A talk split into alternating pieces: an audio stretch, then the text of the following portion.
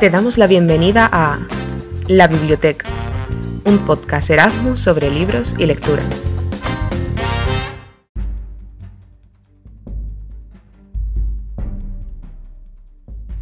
Hola a todos, bienvenidos un día más a Radio Vedruna. Soy Marina y estás escuchando tu podcast mañanero preferido. En el programa de hoy trataremos un éxito literario, como no podía ser de otra manera.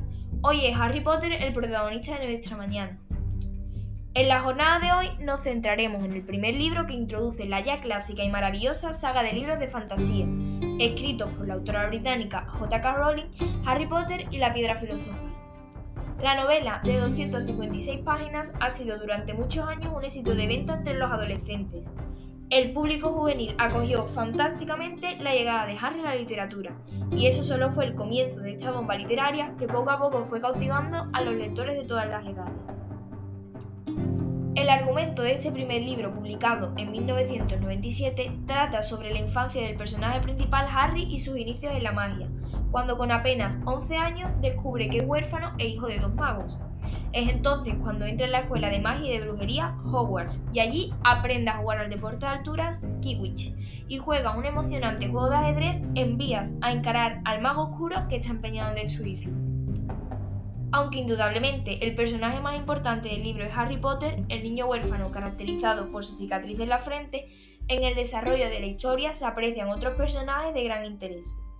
Los más destacables son Hermione Granger y Ron Weasley, amigos que nuestro protagonista conoce en Hogwarts, además de Draco Malfoy y Dumbledore, que son personajes relacionados con la escuela que influyen en la vida de Harry.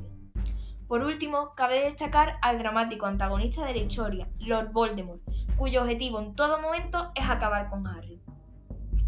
Curiosamente, la escritora J.K. Rowling se encontraba en un tren que se retrasaba durante más de cuatro horas cuando vio a un joven muy parecido a Harry y de ahí salió la idea de escribir una novela sobre un mago. Durante las cuatro horas del viaje, se estuvo imaginando la historia y los personajes. Sin embargo, ella afirma que donde se puso por primera vez a escribir el primer libro de Harry Potter fue en una habitación de un apartamento que rentaba en Londres. El nacimiento de esta saga es un claro ejemplo de que la inspiración y la magia de la escritura se pueden encontrar en cualquier parte. Personalmente, me parece una obra excepcional que tuvo un éxito inesperado en el momento de su publicación porque profundizó en el tema de la magia como pocas novelas anteriores a Harry lo habían hecho. De esta manera cautivó a los fanáticos de las novelas de fantasía, por lo cual recomiendo a todos los lectores que sean seguidores de este género que prueben con este libro. Aunque parezca una novela larga, no se hace nada de pesada, así que os animo a no perderos este clásico.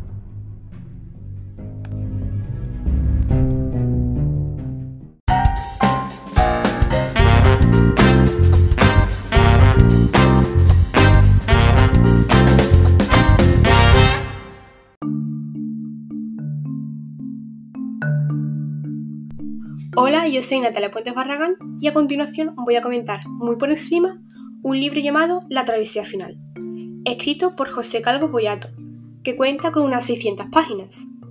José Calvo Poyato es escritor y doctor en Historia Moderna. Es uno de los autores más importantes del género histórico en España. Sus novelas han sido publicadas en numerosos países, entre ellos Alemania, Italia, Portugal, Francia, Polonia o Rusia. Otro de sus libros más conocidos, además de este, es La Ruta Infinita, en el que cuenta la primera circunvalación que realizaron Fernando de Magallanes y Juan Sebastián Elcano, historia previa a la que relata la travesía final. La travesía final se trata de una novela histórica cuyo argumento central es la vida de Juan Sebastián Elcano. El periodo en el que se desarrolla la trama se corresponde con el momento del regreso de Juan Sebastián Elcano de su viaje alrededor del mundo buscando la isla de las especias y hasta el momento de su muerte en el siguiente viaje que realizó por orden del rey Carlos I, con el objetivo de anexionar dichas islas al Imperio Español. La novela cuenta, por un lado, cómo se organizó ese segundo viaje, la formación de la escuadra, cómo se pertrecharon los alimentos, cuántos marineros se contrataron y cómo se nombraría a los capitanes de las naves. La novela también cuenta la vida personal de Juan Sebastián Elcano durante esos años, además de cómo Juan Sebastián Elcano mantuvo dos relaciones con dos mujeres diferentes con las cuales tuvo un hijo con cada una de ellas. Por último, también se cuenta en la novela la situación política de España en la época bajo el reinado de Carlos I y las guerras que mantuvo por defender la ascensión de su imperio contra los franceses, los turcos y el ducado de Venecia. Juan Sebastián Elcano fue el primer marino que dio la vuelta al mundo a través de los océanos, pero falleció en el siguiente viaje que realizó enfermo de escorbuto en las aguas del Océano Pacífico, en el año 1526 a los 50 años. Su cuerpo fue lanzado a sus aguas una vez fallecido después de habérsele rendido los honores militares de capitán de la escuadra. Nació en Guetaria, Guipúzcoa, en 1476 fue el mayor de nueve hermanos y pertenecía a una familia de pescadores y marinos acomodados. Esto ha sido todo y recomiendo mucho leerla, sobre todo a personas que les guste la historia, ya que a pesar de ser una historia un poco larga, es muy fácil y entretenida de leer.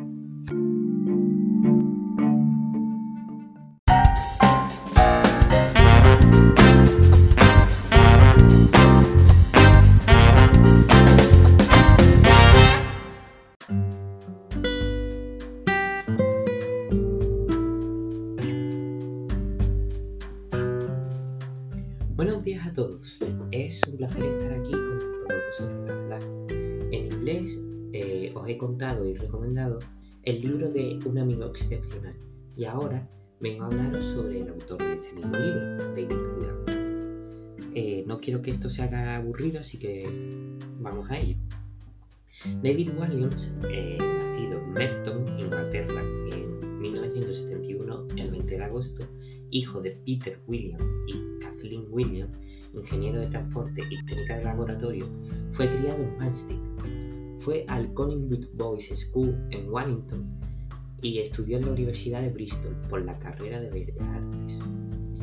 En la universidad, en 1990, conoció a su pareja sentimental, un comediante bastante reconocido, Matt Lucas. Su nombre original es David Edward Williams. Lo que pasa es que al unirse a una empresa llamada Equity, se modificó el nombre a David Williams, ya que había un David Williams en la empresa. Porque parecía que lo estaba diciendo mal, pero es que se llama así. Digamos que David Williams es lo más parecido a una navaja multiusos, ya que durante su carrera ha hecho absolutamente de todo, aunque lo más conocido de él son sus libros. Es actor en la serie Little Britain durante tres temporadas, de 2003 a 2005, con su pareja Matt Lucas. Empezaría a aparecer en episodios esporádicos de series diferentes, Diner Force Moons, Doctor Who, The God Complex. En 2012 se unió como jurado en el Got Talent británico y ha sido varias veces galardonado como el mejor juez por el National Television Awards. Ha realizado varias cosas con su marido, series de televisión, obras de teatro, ya que Williams dio sus giritos por el mundo del teatro y el mundo de la comedia. Lo más importante de Williams, sin lugar a dudas, como hemos dicho antes, son sus libros. Es el autor más vendido en adolescentes de todo el Reino Unido y sus libros venden millones y millones de ejemplares, ya que suele haber siempre decenas de ediciones. Todos sus libros pertenecen a una saga llamada La increíble historia de... Se basan en una serie de historias que no tienen nada que ver entre sí, pero que todas acaban con una moraleja o enseñanza para cualquier tipo de persona, la verdad. El primer libro de Williams salió el 1 de noviembre de 2008 y fue La increíble historia de El mago del balón. Fue un éxito total, vendió millones de copias y posteriormente se hizo una adaptación cinematográfica que vieron más de 6.300.000 personas en Inglaterra, concretamente en la BBC. Así ha sido durante estos últimos años, donde ha escrito 13 libros, el último en 2019. Yo personalmente tengo 6 de estos 13 libros y sin duda los recomendaría ya que todos te enseñan algo, pero con estos libros puedes reír, llorar, etc. Ya que la temática puede ser de comedia o drama. Sin duda diría que es mi autor favorito y del que más libros he leído. Diría que lectura obligatoria para cualquier persona de nuestra edad. Esto ha sido todo por hoy y espero que os haya ayudado y que podáis leer un libro de este maravilloso autor que esperemos que siga sacando muchos libros durante muchos años. Chao, chao, chao.